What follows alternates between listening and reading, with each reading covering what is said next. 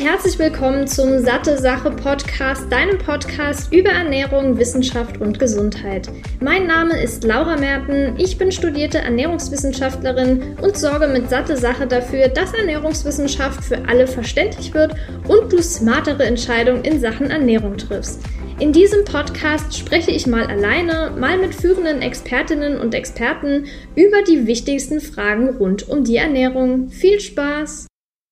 Ja, Herr Eckhardt, ich freue mich sehr, dass Sie hier mit dabei sind. Ich möchte Sie ganz kurz noch für die Hörerinnen und Hörer vorstellen. Sie haben ja an der JLU die Professur für Ernährung in Prävention und Therapie und forschen auch im Moment an zwei Projekten aktiv. Das wäre einmal die Erforschung von Alterungsprozessen mit Fokus auf die Mitochondrien und zum Zweiten die nutritive Prävention beziehungsweise Therapie von altersbedingten neurodegenerativen Erkrankungen haben auch in der Pharmazie promoviert und sind Fachpharmakologe. Und ich habe auch gelesen, dass sie schon mehrmals von der Alzheimer Forschung-Initiative unterstützt und gefördert wurden.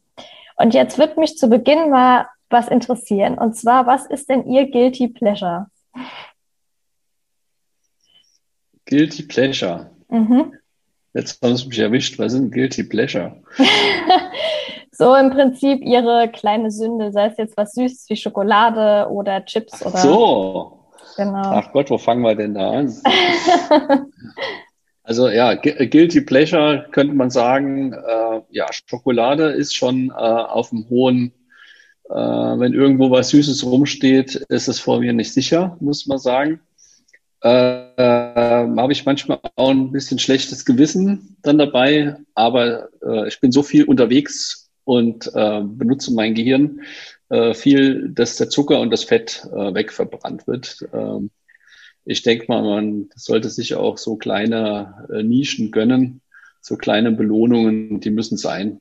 Äh, das sagt auch die Neurobiologie. Man muss sich auch selbst immer ein bisschen belohnen und das geht natürlich auch über Geschmack. Ja, das stimmt. Jetzt würde mich mal interessieren, was Ihnen an Ihrer Arbeit am meisten Spaß macht. Ist es eher die Lehre oder die Forschung? Oder ist es vielleicht sogar beides? Äh, das ist beides. Ähm, das ist wirklich, muss man sagen, beides.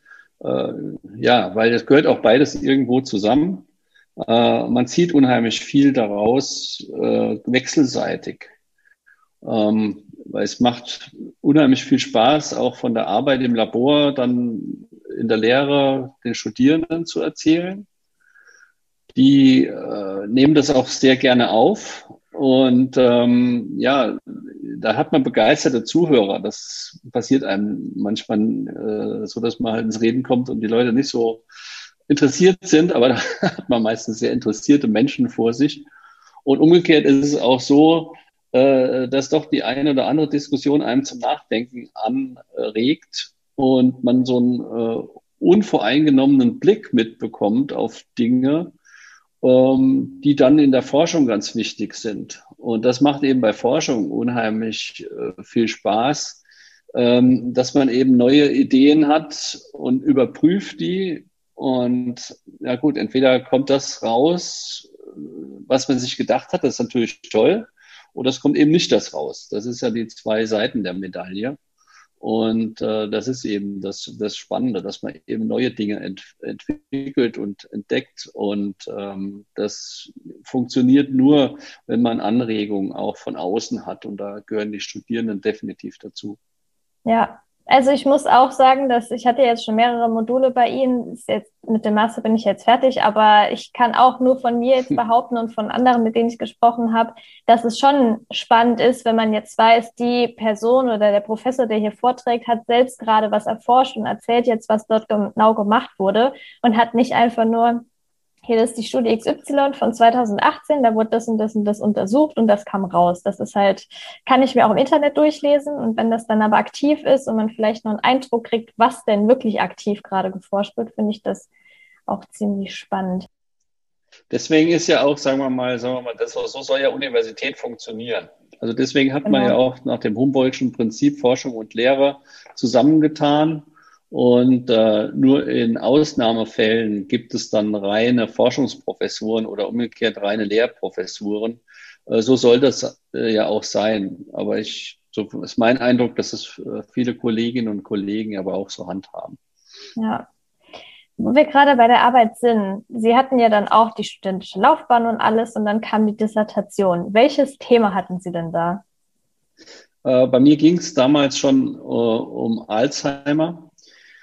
Ähm, es ging darum, wie Beta-Amyloid, das ist ein kleines Peptid, was im Gehirn von Alzheimer-Patienten abgelagert wird, wie das neuronale Membranen beeinflusst, also die äh, Zellmembran von Nervenzellen, über die sehr viele Kommunikationswege auch laufen, Stichwort äh, Ionenkanäle und Rezeptoren.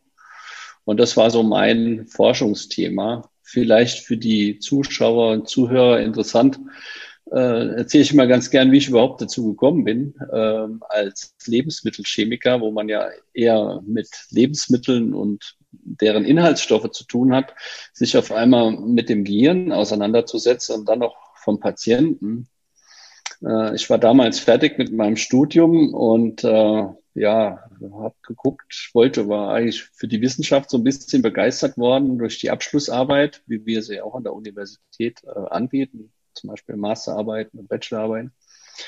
Und habe gedacht, Mensch, da, das macht Spaß. Und habe halt geguckt. Und ähm, bei uns im Fach war halt so sehr viel, was weiß ich, Leberwurst analysieren oder sonstige Sachen, die jetzt nicht so spannend waren, fand ich. Und dann habe ich in der Zeitung, das war damals noch nicht über Internet, ähm, habe ich, hab ich eine Anzeige gelesen, dass jemand, äh, jemand sucht, um Alzheimer-Gehirne zu untersuchen. Und da habe ich mich beworben. Und dann habe ich einen Anruf gekriegt von dem Professor und hat gesagt, ja, das fand ich ja spannend, das ruft Sie gleich mal an. Wie kommen Sie denn als Lebensmittelchemiker dazu, sich hier zu bewerben? Äh, ist doch ein medizinisches Thema. Glauben Sie denn da überhaupt was einbringen zu können?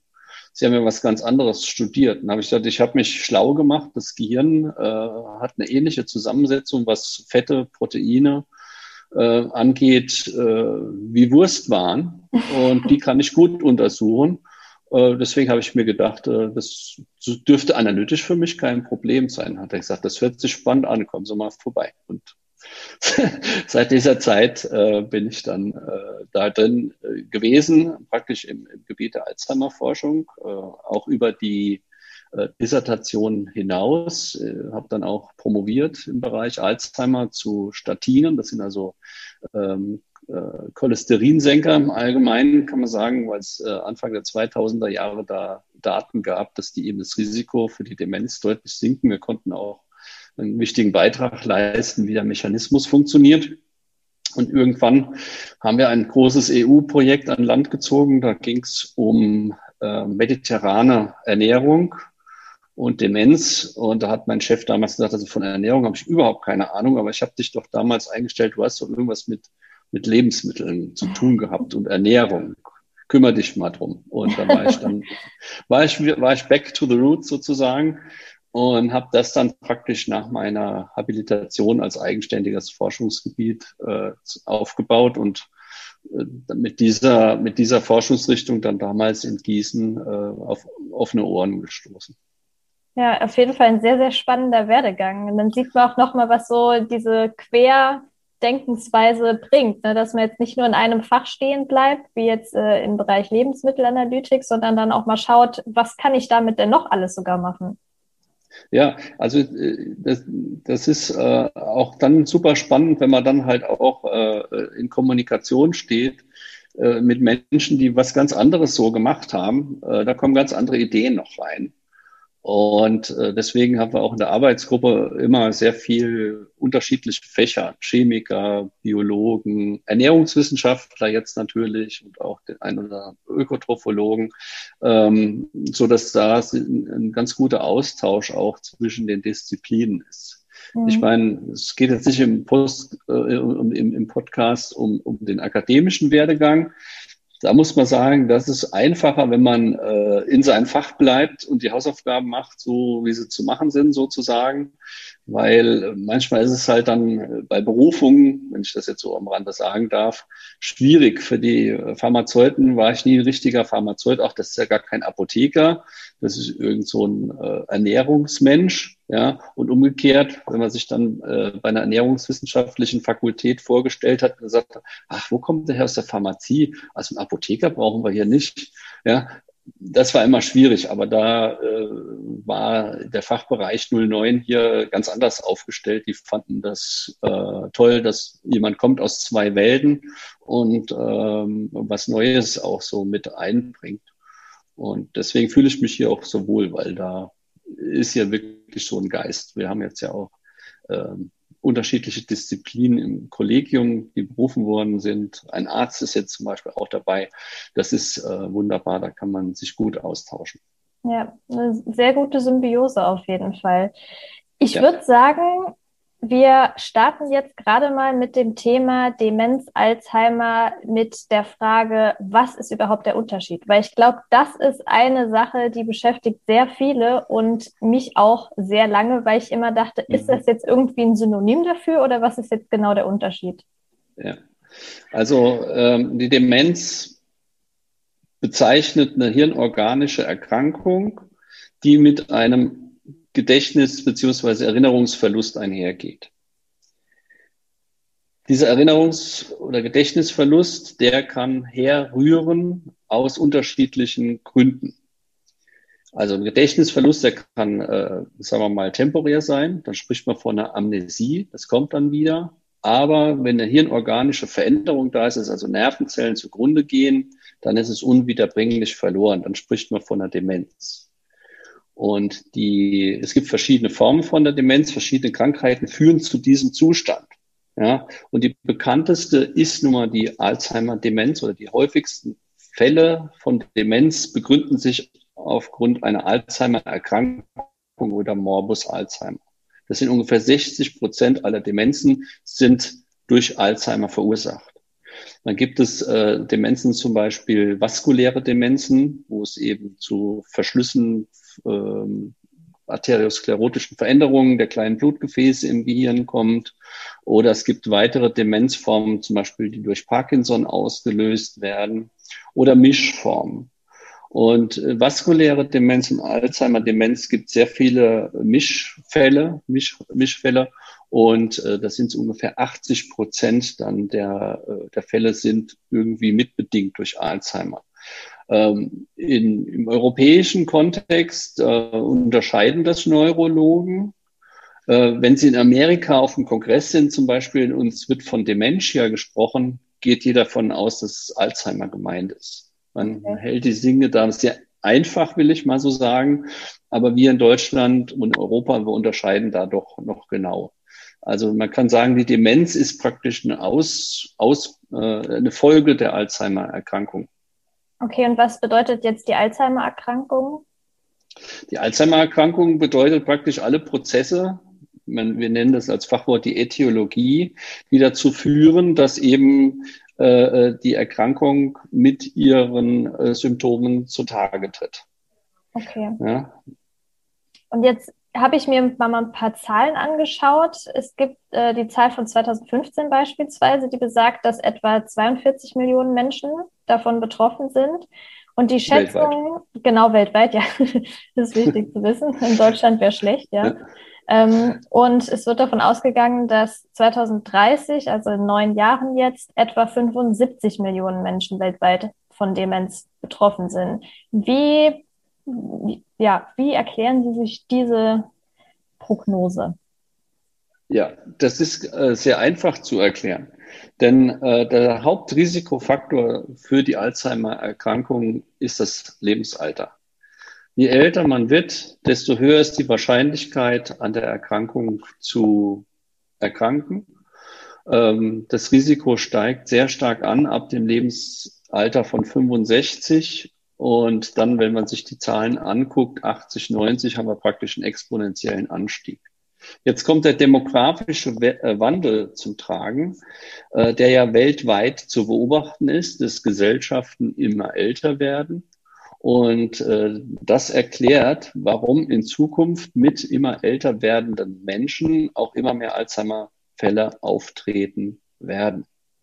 Vielleicht kann man noch eine kleine Anekdote anführen. Bis in die 80er Jahre hinein war Alzheimer nicht, es war nicht, nicht so, dass es nicht bekannt war, aber es war nicht als ein sehr ernstes äh, Problem identifiziert weil bis dato die Menschen an anderen Dingen früher gestorben sind, äh, so dass wir eben gar nicht so hohe Fallzahlen hatten. Aber dann mit wirklich, als dann der äh, demografische Wandel gegriffen hat und praktisch die Menschen äh, pro Jahrzehnt immer älter werden, äh, haben wir dann doch eklatant mehr Fälle und das wird ein sozioökonomisches Problem in der Zukunft, wo eben auch unsere Folgegenerationen ähm, noch schwer dran zu kämpfen haben werden. Und neben dem Alter, wie sieht es da mit der Genetik aus? Beispielsweise in meiner Familie ist es so, dass meine Großtante väterlicherseits an Demenz erkrankt ist mit, ich glaube, 75 ungefähr. Muss ich mir da jetzt schon Gedanken machen oder sagt man eher, wenn das die Eltern oder Großeltern beispielsweise haben, ist das Risiko höher? Ja, also da muss man schon in die direkte Linie gucken. Okay. Es gibt immer äh, mal Fälle, wo jemand in der Familie auch schon mit 45 äh, Alzheimer bekommt. Ähm, es gibt familiäre Formen, wo also wirklich ganze Familien äh, vom Erbgang her betroffen sind. Ähm, die, das Erkrankungsalter liegt da zwischen 35 und 45 Jahren.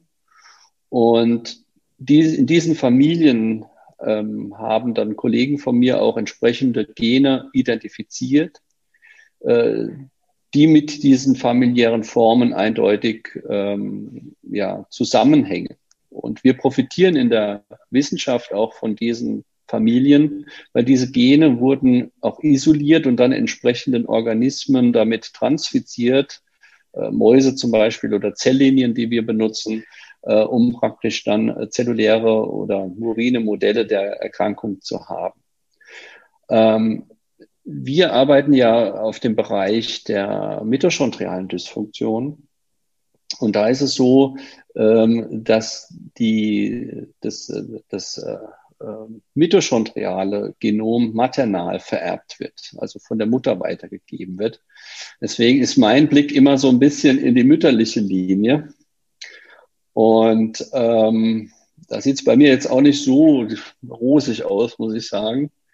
Äh, da haben wir doch schon einige Fälle von äh, Sport, also das ist von der, von der Spätform, will ich sagen. Man sagt immer, man unterscheidet halt immer die genetische Fälle und sporadische Fälle. Sporadisch, dass sie sporadisch auftreten. Aber man sieht natürlich in Familien auch Häufungen der Form von Alzheimer, die jenseits der 65, jenseits der 70, 80 auftritt. Also da ist ein starker genetischer Hintergrund. Und es gibt neben den klassischen Alzheimer-Genen, das ist also dieses APP-Gen, wo Amyloid Amyloid-Precursor-Protein, wo dieses Beta-Amyloid, dieses neurotoxische äh, äh, Peptid äh, rausgeschnitten wird von molekularen Scheren. Und auch die molekularen Scheren selbst, äh, Stichwort Gamma-Sekretase, sind Loki für genetische Variationen, die vermehrt dann zu Alzheimer führen. Es gibt also noch mehrere mehr genetische äh, oder Gene, die mit Alzheimer assoziiert sind. Eines der wichtigsten ist das Apolipoprotein E, ähm, was natürlich auch für den Ernährungswissenschaftler ganz interessant ist, äh, weil das natürlich mit dem Transport von Nahrungsfetten im Blut natürlich eine ganz wichtige Rolle spielt, bei Arteriosklerose eine wichtige Rolle spielt. Und da gibt es eine, äh, eine äh, Subform von ApoE, das ApoE4, was mit einem sehr, sehr hohen Risiko äh, verbunden ist. Wenn man also ein Träger von ApoE4 ist, hat man äh, durchaus erhöhtes Risiko an Alzheimer zu erkranken. Und wie findet man das raus? Also wie kann man das untersuchen lassen? Ähm, kann man eine PCR machen. Also wir machen das auch im Labor.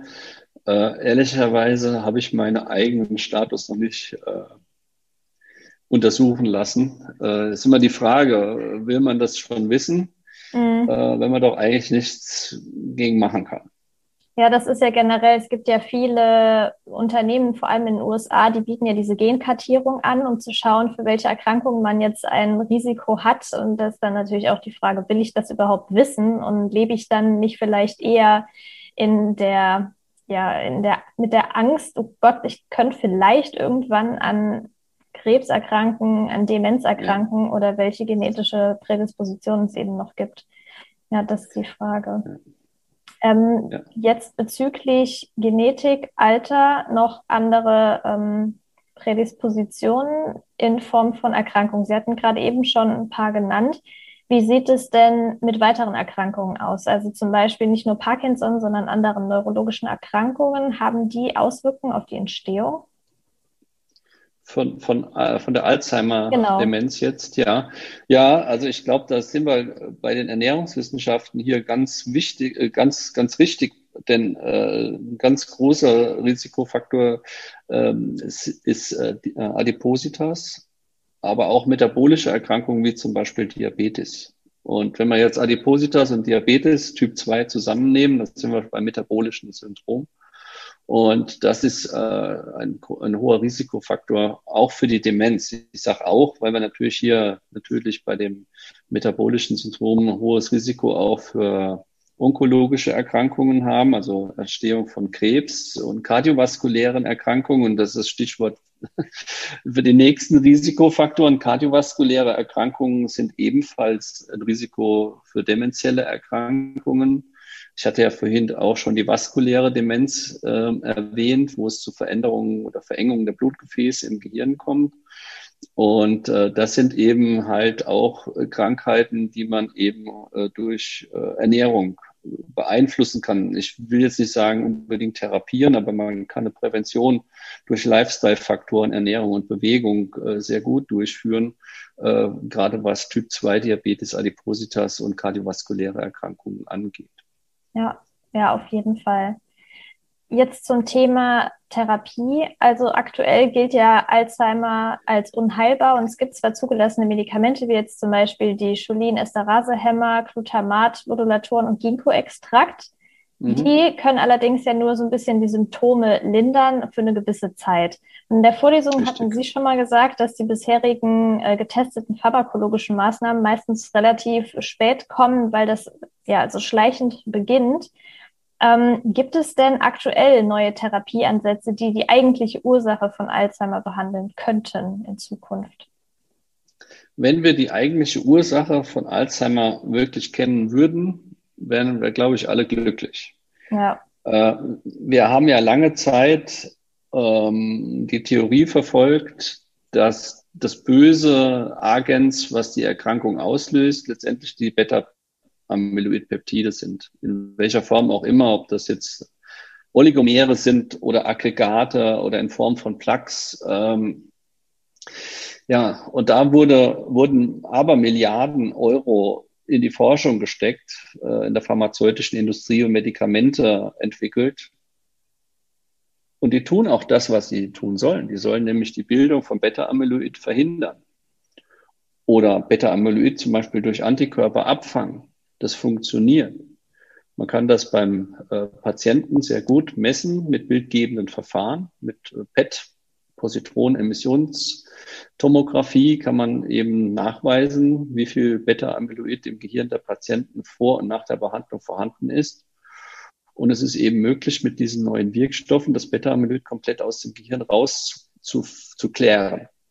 Nur die Patienten haben kognitiv überhaupt nicht davon profitiert.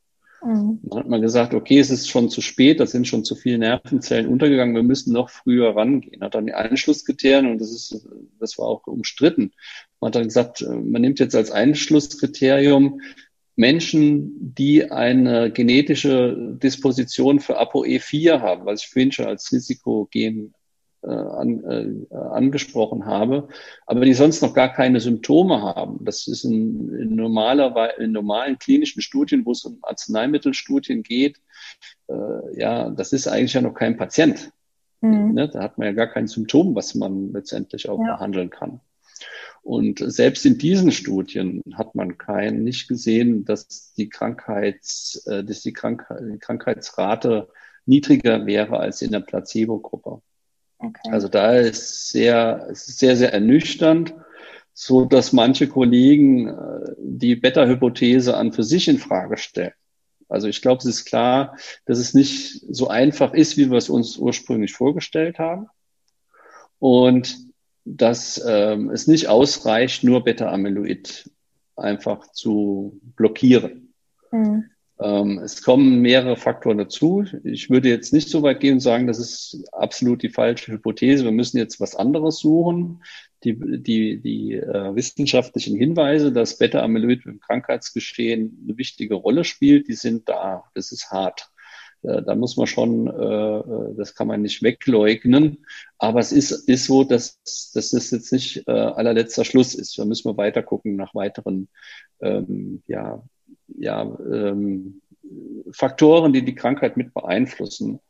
Und das sind wir zum Beispiel auch mit dran. Also wir haben Modelle, das sind Beta-Amyloid-Modelle, aber wir haben ganz stark im Blick auch die normalen Alterungsprozesse. Und mhm. bei beidem sieht man diese mitochondriale Dysfunktion, wie Sie ja am Anfang erwähnt haben, dass wir darüber forschen sieht man bei beiden. Und wir finden jetzt eine spannende Frage, warum, also wenn wir jetzt altern, wir altern ja alle, das ist ja ein physiologischer Prozess, äh, das ist auch gut so, in dem Moment, wo man nicht mehr altert, äh, hat man nicht mehr die Chance dazu, will ich mal so sagen. Ja, ja das stimmt. Und was ist jetzt, was ist jetzt äh, letztendlich der Trigger, äh, dass der eine in die Richtung geht und der andere in die? Und wenn man das rausfinden würde, dann äh, könnte man eben langfristig gucken, dass man eben immer auf dem rechten Pfad bleibt, der Alterung sozusagen, und eben nicht eine übermäßige mitochondriale Dysfunktion haben. Also, und da gibt es natürlich noch mehr Faktoren, wie zum Beispiel Entzündungsgeschehen, Neuroinflammation, ja, wir müssen mehr in the box denken äh, und nicht sagen, ach, ich bin jetzt hier ein Mitochondrien-Forscher, die Mitochondrien sind jetzt nur noch das. Ja, die sind eben eingebunden. Ich glaube, dass es weiter, ähm, äh, dass, dass diese mitochondriale Dysfunktion von irgendwo herkommt, wo die wahre Ursache sitzt. Aber es ist ein guter, äh, sagen wir mal, ein guter Trigger, wo man Prozesse eben halt in die richtige Bahn noch lenken kann, auch wenn ich vielleicht die Ursache noch nicht bekämpft habe. Und genauso, und alles beeinflusst sich auch wechsel, wechselseitig. Also Inflammation und mitochondriale Dysfunktion hängt auch miteinander zusammen zum Beispiel. Und ähm, ja, also ich glaube, da muss, ist, ist noch viel, viel Arbeit, um das aufzuklären. Ja, es scheint so, aber immerhin hat man ja schon ein paar Anhaltspunkte, an die man sich dann orientieren kann und da vielleicht in Zukunft an ja verschiedene Anhaltspunkte in diesem Bereich noch dazu bringt, um zu schauen, ist vielleicht das oder das andere nochmal spannend dafür. Was jetzt die Ernährung betrifft, da gibt es ja auch sehr viel Forschung zu dem Thema Polyphenol. Die sind ja, ja. vor allem in farbintensiven Früchten beispielsweise enthalten, wie Blaubeeren oder äh, rote Trauben. Wie sieht's denn da aktuell aus? Gibt es da schon nähere Ergebnisse, welche Rolle die in der Prävention und Therapie spielen? Ja, also da sind wir ja auch ganz äh, vorne mit dabei. Äh, die Blaubeeren haben wir uns auch angeschaut, äh, aber ehrlich, ehrlicherweise, erinnern, da, ja. ja. Jim Joseph, ähm, der leider vor einigen Jahren äh, schon viel zu früh verstorben ist, hat, hat da sehr viel äh, zu publiziert, äh, der praktisch alten Ratten Blaubeeren verfüttert hat und die waren kognitiv nach einer Zeit fast wieder wie junge Ratten und da gab es also sehr, sehr, sehr schöne Daten dazu. Wir haben uns auch exakt den gleichen Extrakt ähm, aus Amerika besorgt und haben den in unseren Modellen durchgetestet. Also ich muss sagen, die Blaubeere hat bei uns nicht so realisiert.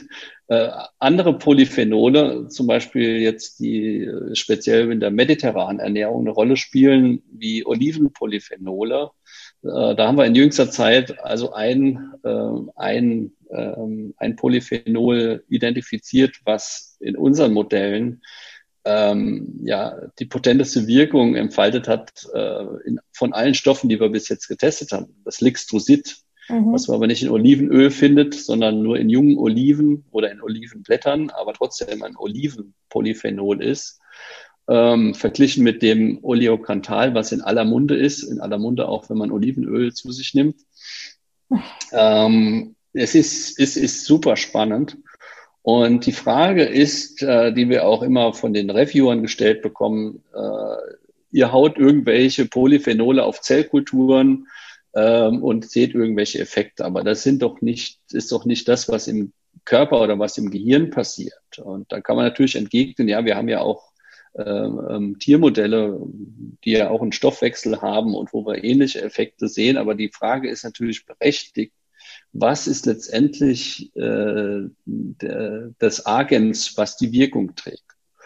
Und äh, da müssen wir natürlich sagen, wir haben eine unheimlich hohe Verstoffwechslung von Polyphenolen. Wenn man jetzt zum Beispiel mal äh, Ausscheidungsprodukte im Urin sich anschaut oder im Blut, äh, sieht man eine hohe Metabolisierungsrate. Also das sind nicht die ursprünglichen Verbindungen, die die Pflanze so schön färben oder die bitter schmecken, sondern das sind letztendlich dann ähm, Bruchstücke davon, die der Körper selbst herstellt, beziehungsweise nicht unser Körper unbedingt, sondern auch äh, in großem Maße vom Mikrobiom hergestellt werden, ähm, die also äh, von unseren Darmbakterien äh, produziert werden und die vom Körper dann noch aufgenommen werden können, wobei die Resorptionsrate natürlich entsprechend limitiert ist.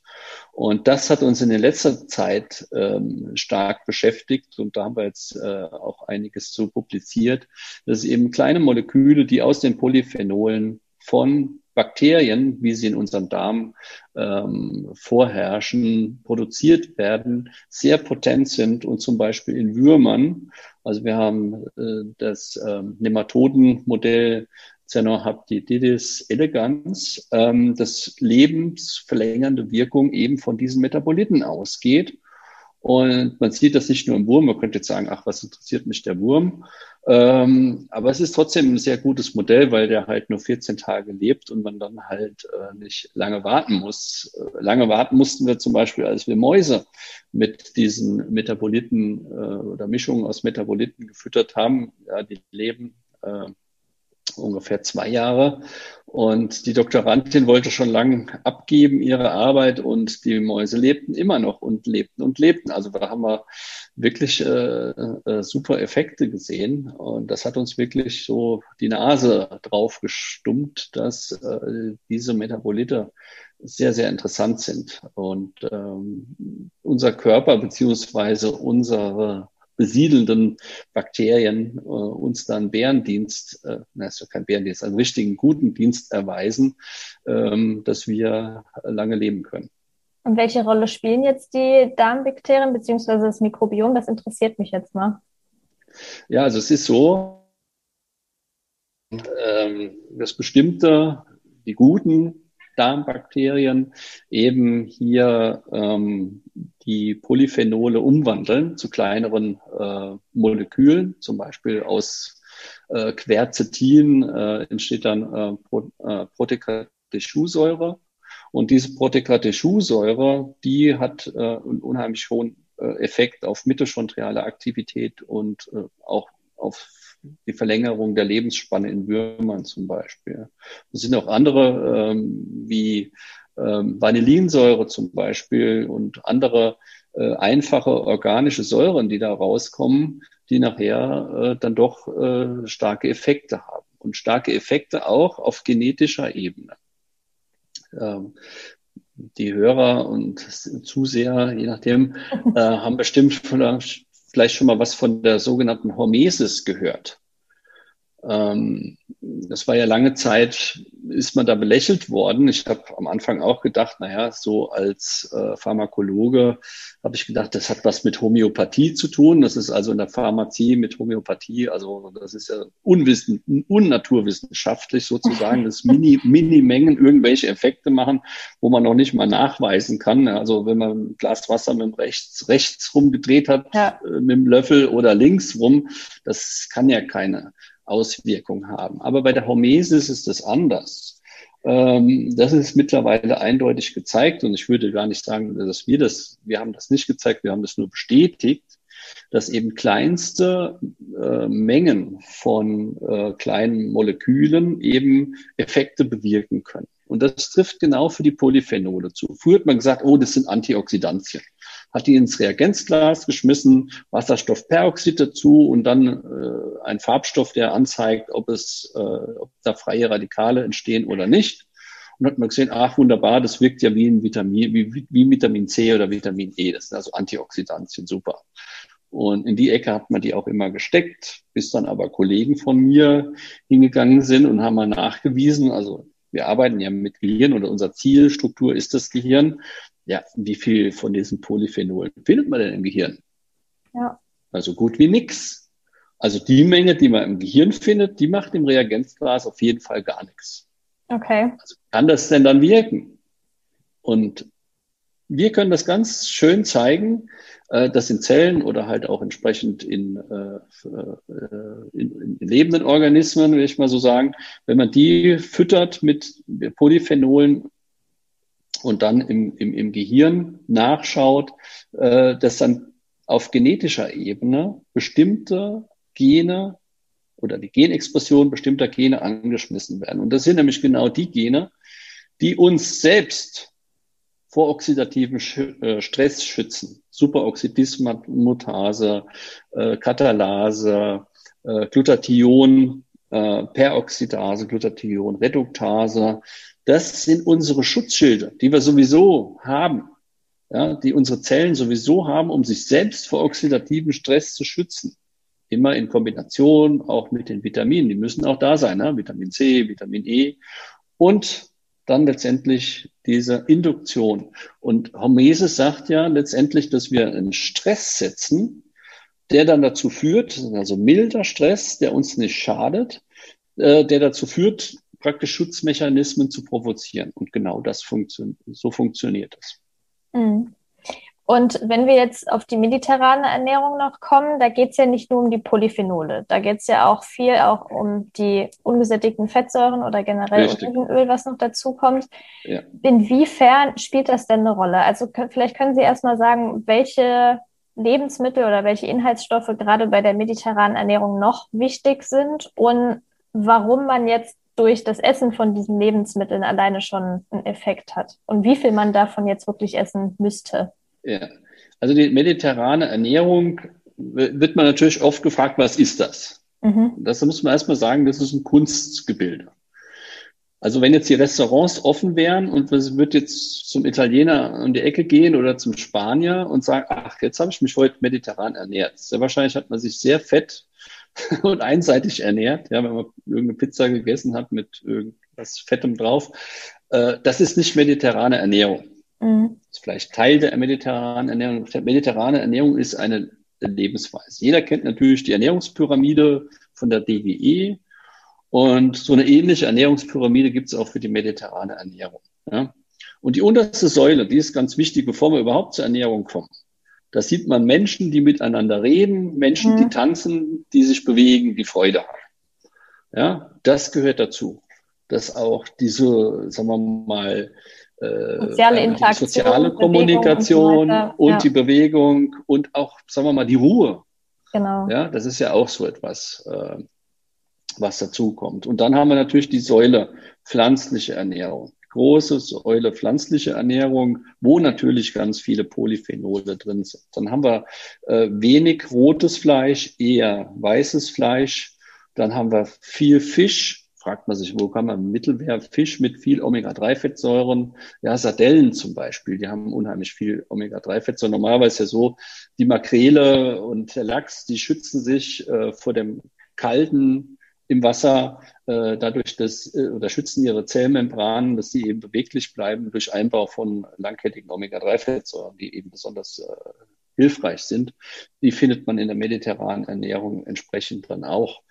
Und ähm, das sind, und das sind letztendlich dann die Komponenten, äh, die dazu zählen. Und was besondere, was besonders herausgeforscht worden ist, ist eben nun mal das Olivenöl. Da streiten sich jetzt noch die Geister, ob das jetzt die Ölsäure ist, äh, was das Besondere ist, oder die Polyphenole. Ich würde sagen, ist sicherlich beides zusammen, was hier ganz wichtig ist.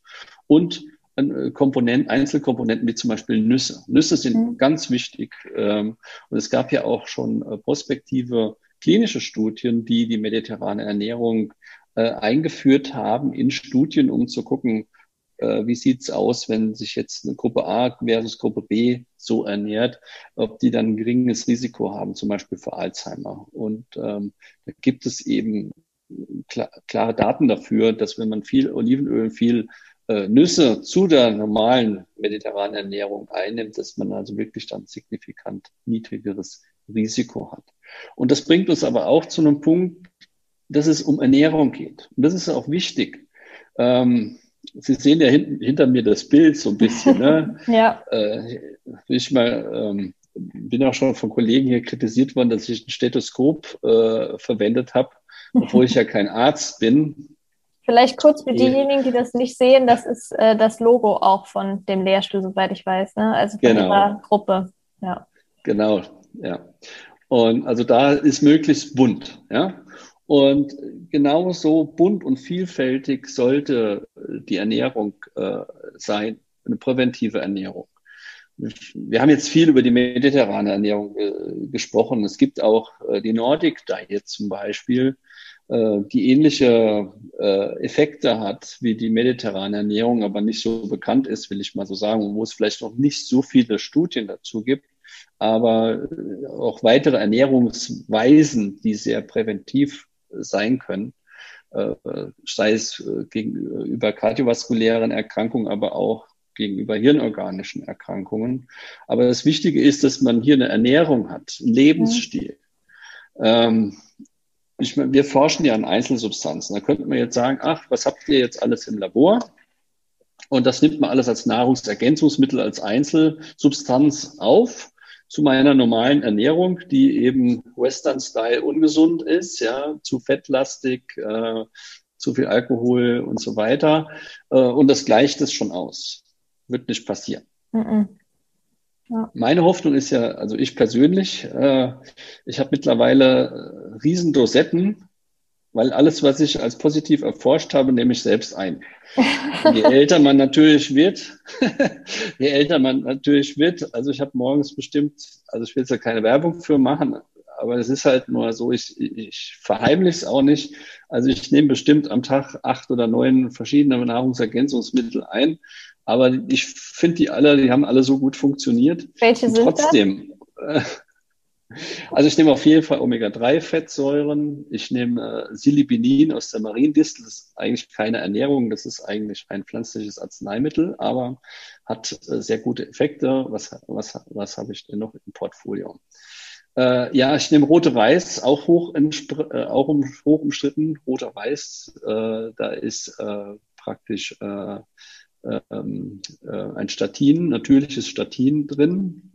Äh, also da ist es sehr umstritten, ob das überhaupt noch ein Lebensmittel ist. Aber ich habe ja vorhin gesagt, ich habe ja über die Statine ähm, habilitiert und äh, bin nach wie vor davon überzeugt, dass eben äh, die sehr gute pleiotrophe Effekte haben. Aber da können wir nochmal extra drüber reden. Ich nehme Ginkgo in äh, der Dosierung, die in den klinischen Studien eingenommen wurde. Ähm, ist auch keine Ernährung, ist auch keine Nahrungsergänzung. Äh, rate ich auch nicht zum Nachmachen. Es ist einfach ein singuläres äh, Ereignis, will ich mal so sagen. Habe ich Vitamin E-Präparat im Portfolio, aber natürliches Vitamin E, das glaube ich mit das teuerste Nahrungsergänzungsmittel, was ich bei mir in der Dosette habe, ähm, da nicht zum Alpha-Tocopherol greifen, sondern äh, zu einem aus äh, verschiedenen Pflanzenölen isolierten Präparat, wo eben auch die Tocotrienole mhm. ähm, vorhanden sind. Ähm, Jetzt muss ich gerade mal überlegen, was ich noch alles äh, habe. Ähm, ja, ach so, ja, dann kommt da im Moment ganz wichtig Vitamin D und K2. Ja, genau. Ja, da sind wir schon bei sieben. Äh, und das achte, ab und zu nehme ich noch ein ja, Magnesium. Okay. Ja, spannend, was alles bei Ihnen dann im Schrank ist und morgens auf. Als Vitamin E, genau. Also ich natürlich gönne ich mir auch ein, zwei Fruchtsäfte am Tag und da kommt immer so ein kleines Schippchen Vitamin C noch drauf, nach Linus Pauli. Okay, ja. gut zu wissen. Jetzt hatten wir ja. Sie ja gerade eben kurz angesprochen, Alkohol ist ein ganz großes Problem der westlichen Ernährung, das stimmt definitiv, aber in der mediterranen Ernährung sagt man ja, ein, zwei kleinere Gläser Rotwein sind auch drin. Größere Wie, Gläser. Ja, okay. Größere Gläser. also, äh, die, also die Studienlage, das, ist, ähm, das war die Paketstudie in den 80ern, äh, da wurden schon Alkoholmengen äh, als präventiv angesehen. Da würde jeder Gastroenterologe den Finger heben und sagen, also das ist aber von der Sicht der Le des Leberschutzes nicht unbedingt optimal. Ähm, also, in mein, also bei der mediterranen Ernährungspyramide ist der Alkohol meistens rechts als rotes Gläschen also genau. schon zu sehen. Äh, ich grau den meistens aus und sage, es soll keiner anfangen, jetzt wegen der Prävention anfangen ja. zu trinken. Aber wenn jemand ab und zu aus Genusszwecken ein, ein Glas Wein trinkt, dann soll er sich schon ein gutes Glas Rotwein gönnen. Ja. Ähm, das mache ich auch selbst. Man äh, darf, muss da, ist natürlich auf so einem schmalen Grad, was das angeht. Ich habe eine große Lancet-Studie, die eigentlich gezeigt hat, äh, die also, sagen wir mal, Mortalität und Alkoholdosis oder Alkoholkonsum miteinander korreliert hat. Und es gibt keine sichere Dosis im Prinzip, was den Ethanol angeht. Ähm, aber ich meine, zu einem guten Essen, wenn wir jetzt wieder auf die Ernährung zurückkommen, und wenn man da ein gutes Glas Rotwein dazu trinkt, auch ein gutes Glas Weißwein, äh, kann genussvoll äh, verzehrt werden, ohne dass man nachhaltig seine Gesundheit schädigt. Ähm, es sollte also nur nicht jeder, nie irgendjemand zum Alkoholiker werden, weil er dann vermeintlich ein Demenzrisiko verhindert, weil Demenz haben wir ja gelernt, ist nicht an Alzheimer gekoppelt. Es gibt natürlich auch die alkoholinduzierte Demenz und die Älteren äh, Zuhörer äh, können sich vielleicht noch an Harald Junke erinnern, der letztendlich dann in einem äh, Heim für Demenzkranke gelandet ist aufgrund seiner Alkoholsucht und daran auch gestorben ist. Mhm. Genau, das wäre nämlich jetzt auch noch eine Frage von mir gewesen. Ab welcher Dosis kann man denn sagen, dass es eher sogar schlecht ist für die Entwicklung von Alzheimer und de beziehungsweise Demenz? Ja, also das, also klar, chronischer Alkoholkonsum führt, kann zur Demenz führen. Äh, das jetzt an Gläsern festzumachen, ähm, es gibt ja entsprechend äh, für den reinen Ethanolkonsum gibt es ja entsprechende Grenzwerte, äh, die dann nicht überschritten werden sollten. Habe ich in der Vorlesung natürlich drin, jetzt nicht genau im Kopf, wie viel äh, wie viel, aber Sie hatten ja vorhin die Portionen angesprochen. Also, äh, so viel ich weiß, ist es ein Glas Rotwein äh, bei Mann und bei der Frau ist es dann ungefähr die Hälfte. Ähm, an dem sollte man sich halten, aber dennoch sollte man auch in der Woche mehrere Tage einlegen, wo man eben kein Alkohol trinkt. Genau. Und dann lieber, sagen wir mal, auf die Qualität achten und dann äh, vielleicht auch nicht auf die Quantität. Wenn man sich einen teuren Tropfen besorgt, äh, den teilt man sich vielleicht dann eher über die Woche auch auf. Ja, äh, ja also da sollte man äh, schon auch aufpassen. Aber ja. Also ich denke, letztendlich geht es darum zu sagen, wenn man jetzt mal ein Glas Rotwein trinken möchte, braucht man sich keine Sorgen zu machen. Aber wenn es dann jetzt jeden Tag vorkommt äh, und dann nicht nur Rotwein wird, sondern auch andere Spirituosen beispielsweise, dann ist es eher nicht mehr so gut für die Gesundheit. Absolut. Das, das, ich glaube, das können wir so festhalten, ja. Ja, okay. Jetzt möchte ja. ich noch kurz auf Präparate eingehen. Sie haben ja jetzt schon genannt, was Sie gerne morgens einnehmen und eben auch von diesem List Ligstrosit, habe ich es richtig ausgesprochen? Ja, ja. Äh, gesprochen, ja. was ja in der jungen Olive drin ist.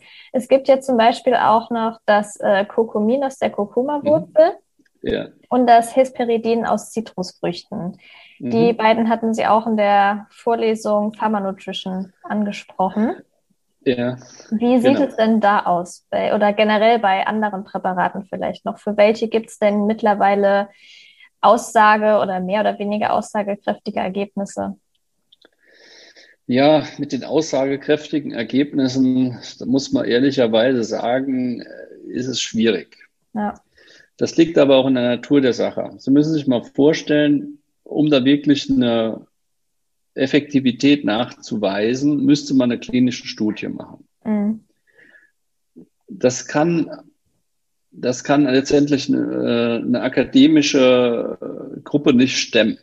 Das sind ja. äh, entsprechende, sagen wir mal, wenn man jetzt mal absieht von einer Multicenter-Studie, was, sagen wir mal, ein Goldstandard wäre, äh, Placebo kontrolliert, also da sprechen wir schon von in die Hunderttausende bis mehrere Hunderttausend gehende Kosten, die so eine äh, Studie verursacht.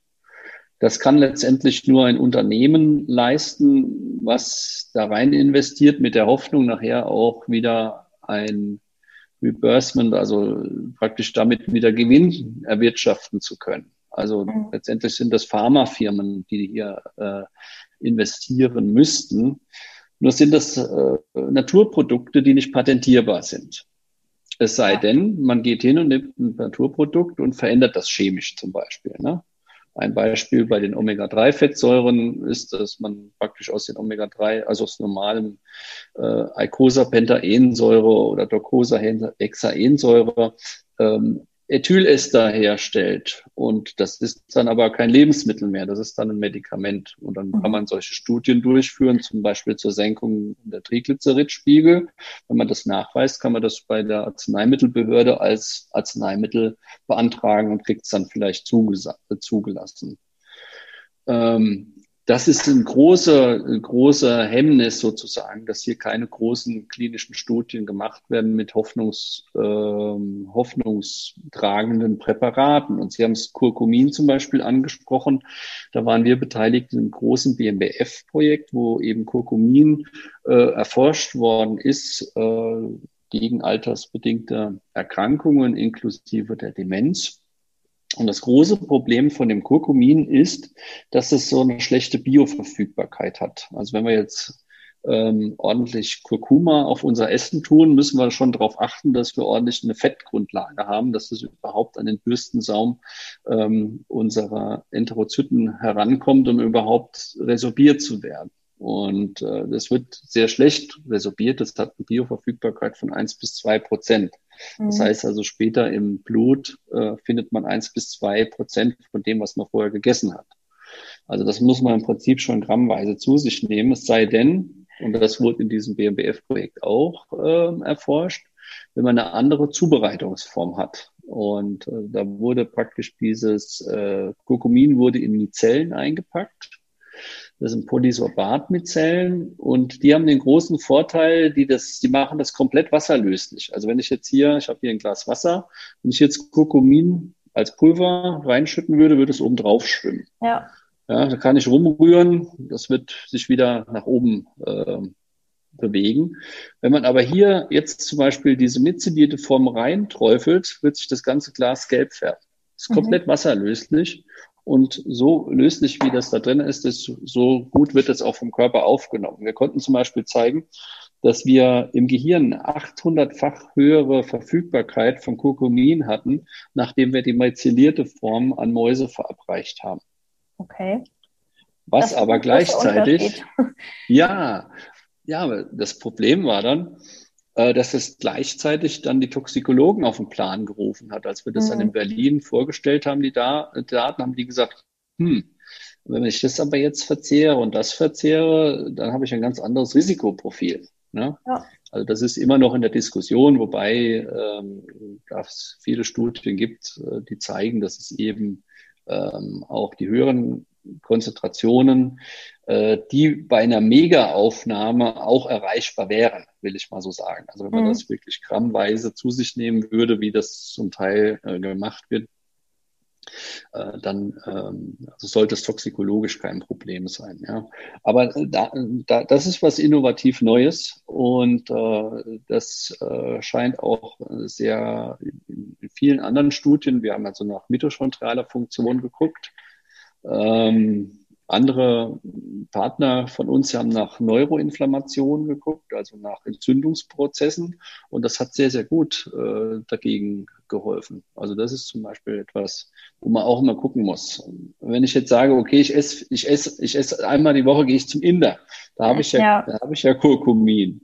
Das wird uns nicht reichen. Wenn man in Indien lebt und auch dem indischen äh, Ernährungsstil treu bleibt und viel ähm, von diesen äh, Currygerichten zu sich nimmt, dann hat man da sicherlich eine gute Versorgung. Ja, also es gibt ja diesen Trend, also das hat ja schon ich glaube, vor so vier, fünf Jahren angefangen mit dieser Golden Milk, also Milch mit Kurkuma eingerührt. Da war ja der totale Hit und man sollte das trinken, um gesund zu bleiben. Und es zieht sich ja immer noch so ein bisschen. Bringt das überhaupt was, wenn man jetzt am Tag ein Glas Milch trinkt mit beispielsweise einem halben Teelöffel Kurkuma? Wahrscheinlich nicht viel, oder? Also ich meine, die Idee, das da reinzurühren zur Verbesserung der Bioverfügbarkeit ist schon mal super. Ja. Aber ähm, da müsste ich jetzt in die Glaskugel, da müssten wir Studien haben. Und die gibt es vielleicht, aber die kenne ich jetzt nicht. Ja. Ähm, dann, das müsste man sich in Studien angucken. Aber sagen wir mal, wenn wir jetzt spekulieren wollen, außerhalb von dem Wissenschaftlichen, würde ich jetzt sagen, ähm, äh, das Glas Milch wird es dann auch nicht. Aber ich meine, es ist sicherlich ein gutes Lebensmittel nachher. Ja. Also jetzt zu sagen, das hat vielleicht jetzt gar nicht so einen riesen Schutzeffekt und äh, man sollte das vergessen. Deswegen ist immer alles, was man in seinen normalen Ernährungsplan einbauen kann und langfristig halt dazu führt, dass man äh, möglichst immer sich gesund ernährt, äh, ist besser als wie solchen Hypes zu folgen. Ne? Ja, das ist auch oft die Sache. Ich bekomme total oft die Frage, bringen denn Superfoods was? Bringt das was, wenn ich äh, einen Teelöffel Gerstengraspulver zu mir nehme? Bringt das was, wenn ich Chiasamen esse? Äh, oder ist das unnötig? Ich sage auch immer, also ich kann dir jetzt nicht genau sagen, wie viel das bringt für deine Ernährung. Es ist jetzt nicht unbedingt schädlich, also wenn du das jetzt zu dir nehmen willst, in Ordnung, aber nur weil du jetzt zum Beispiel einen äh, Teelöffel Gerstengraspulver zu dir nimmst, wirst du nicht gesund. Also, ja, genau. Aber ich meine, im Rahmen einer sonst gesunden Ernährung passt das gut rein. Genau. Ja. Und kann einem, ich meine, was, was wir hier machen, wir verkaufen ja letztendlich die Hoffnung auf eine Risikominimierung. Mhm. Und Risikominimierung, ich meine, es ist, äh, ich kann mich jetzt noch so gesund ernähren und alles das und meine ganzen Nahrungsergänzungsmittel brav schlucken, von denen ich glaube aus meiner Forschung, dass es mich vor Alzheimer schützt. Äh, wenn Sie mich jetzt in 20 Jahren interviewen, kann sein, dass ich mich schon gar nicht mehr daran erinnere, was überhaupt Alzheimer ist. Mhm. Also das ist einfach ähm, ja eine Risikominimierung, aber es ist keine, keine Garantie ja. dass, es, äh, dass es dann schützt. Ne? Ja. Man muss einfach ein gutes Gefühl dabei haben.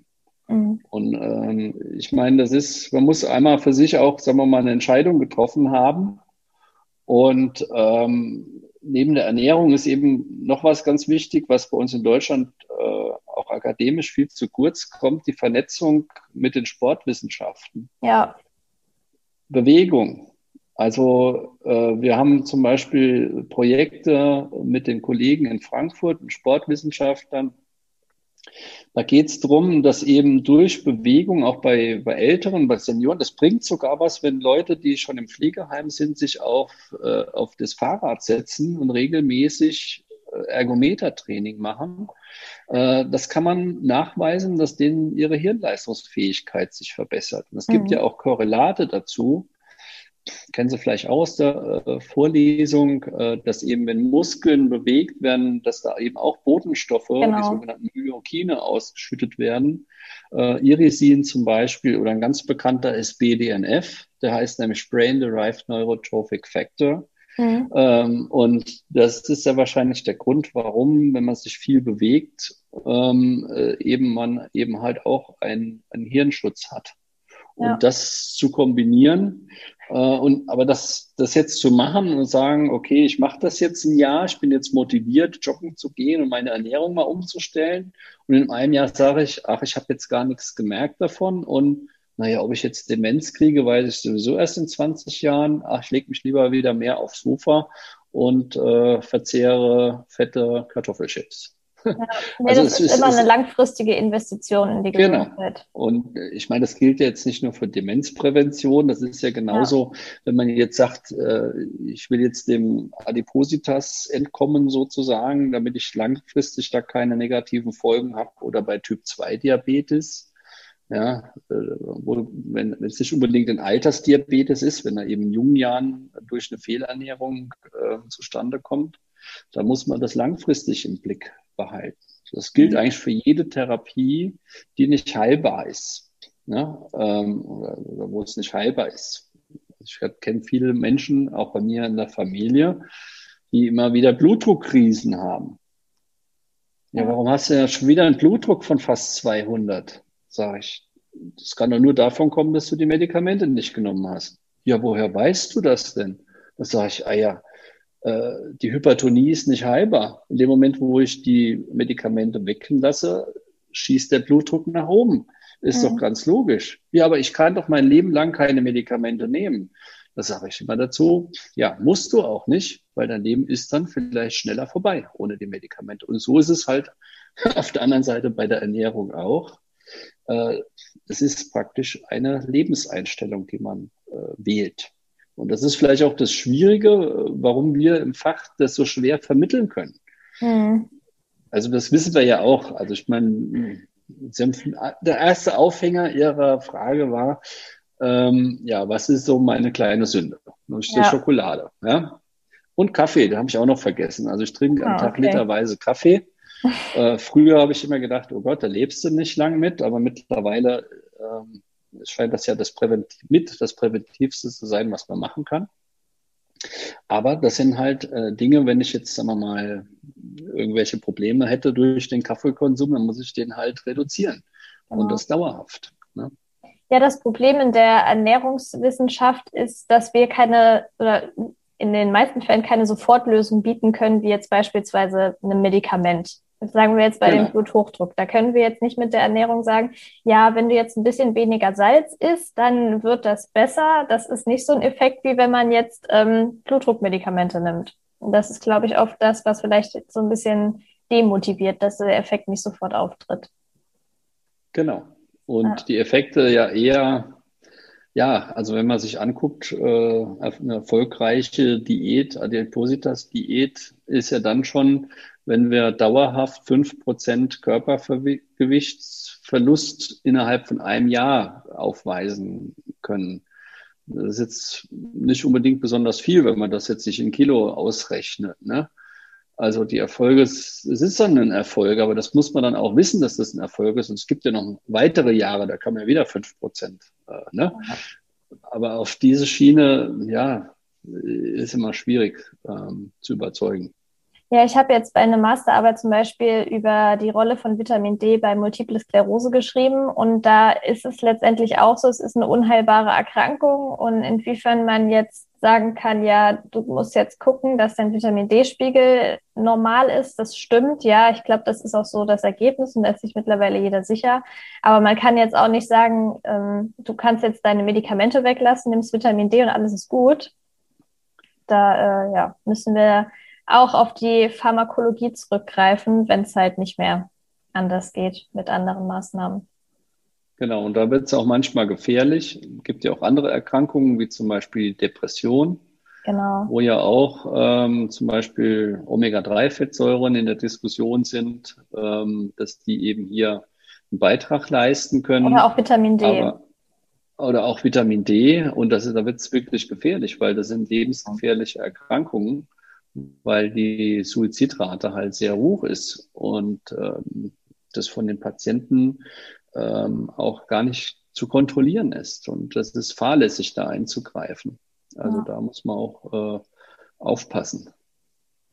okay. Ja, also ich bin soweit, denke ich, durch. Jetzt vielleicht noch eine Abschlussfrage. Was wünschen Sie sich denn von der Forschung in den nächsten fünf bis zehn Jahren, beziehungsweise was glauben Sie, was so das ähm, vielversprechendste ist, woran man jetzt forschen sollte?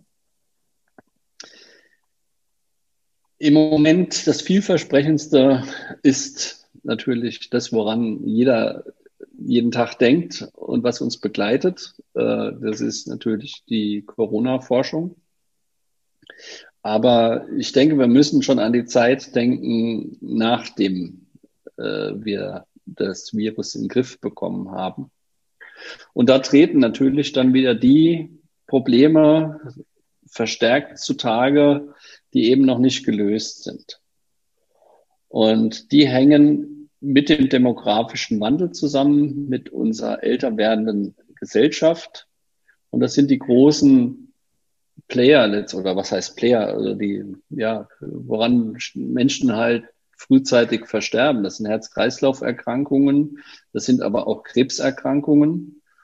Und ich hoffe mir, dass eben gerade bei den Krebserkrankungen äh, jetzt mit den, ich meine äh, zum Beispiel die Impfstoffentwicklung von äh, den mRNA-Impfstoffen, die sind ja letztendlich abgekoppelt gewesen oder ja angekoppelt gewesen an äh, Impfstoffe, die eigentlich gegen Krebs in der Entwicklung stehen. Und mhm. wenn man sich mal anschaut, wie viel Milliarden letztendlich allein BioNTech in Zukunft zusammen mit Pfizer ähm, in der Kasse haben werden, um hier die Forschung substanziell voranzutreiben. So ist meine Hoffnung, dass da genauso viel rauskommt wie bei den Impfstoffen gegen Corona. Mhm. Und ähm, aber auch andere ähm, Erkrankungen inklusive dem Spektrum, an dem wir forschen, äh, wird uns wieder äh, auf die Füße fallen, weil wir haben, wenn ich jetzt für die Alzheimer-Erkrankung sprechen darf, einfach kein Tool in der Hand oder kein Medikament in der Hand, ähm, so dass wir praktisch auf allen Ebenen gucken müssen, wie wir diese Krankheit im Griff bekommen. Denn es, die Patienten, die in der Zukunft an dieser Krankheit leiden werden, sind nämlich die, die hier zuhören und der, der gerade hier spricht. Mhm. Und ähm, wenn man sich dann mal anschaut, die individu individuellen Krankheitsgeschichten, äh, ja, also ich wollte es nicht bekommen. Nee, ich glaube niemand. also ja, und äh, ich glaube, da müssen wir einfach ähm, gucken, dass wir da ja einen neuen Drive reinkriegen. Und ähm, jetzt für mein Fach hoffe ich einfach, dass wir da einfach auch wie so einen neuen, dass ein Ruck durch die Forschung geht und wir einen neuen Impuls kriegen. Man muss nämlich sagen, ich habe am Anfang gesagt, diese großen klinischen Studien. Und das gilt letztendlich auch für die substanzielle Forschung, die läuft bei den Pharmafirmen. Die haben das nötige Geld, um den Invest zu machen, äh, um wirklich ähm, ja, Probleme breit zu klären. Gibt natürlich auch sehr gute Spitzenforschung in dem Bereich, im universitären Bereich, ohne Frage. Aber es ist schon sehr bedrohlich, wenn man äh, liest, wie viele Pharmafirmen sich aus der neurologischen Forschung verabschiedet haben. Pfizer zum Beispiel, der jetzt ganz groß im Impfstoffgeschehen mitmischt, äh, das war einer der ersten Pharmakonzerne, die gesagt haben, sie stoppen ihre Alzheimer-Forschung und gehen in die Onkologie, weil eben hier eher abzusehen ist, dass Medikamente entwickelt werden können, die nachher auch den Invest, der getätigt worden ist, wieder ähm, ja, ausgleichen können und wo letztendlich nachher auch ein Gewinn mitgemacht werden kann. Mhm. Okay, super. Auf jeden Fall sehr spannend. Ich äh, ja, kann nur von mir sprechen, dass ich immer versuche, mich weiterzubilden, zu schauen, was läuft denn gerade in der Forschung. Ich bin auch äh, ziemlich oft auf der clinicaltrials.gov-Seite unterwegs, um da zu schauen, welche Studien gerade laufen. Ich danke Ihnen auf jeden Fall an dieser Stelle sehr, dass wir hier über dieses super spannende und hoffentlich zukunfts erhoffende Thema gesprochen haben und dass Sie sich die Zeit auch dafür genommen haben. Sehr gerne. Ich wünsche Ihnen auf jeden Fall dann noch einen schönen Tag. Bleiben Sie gesund weiterhin. Und äh, ich denke, wir bleiben auch weiterhin dann in Kontakt. Dankeschön.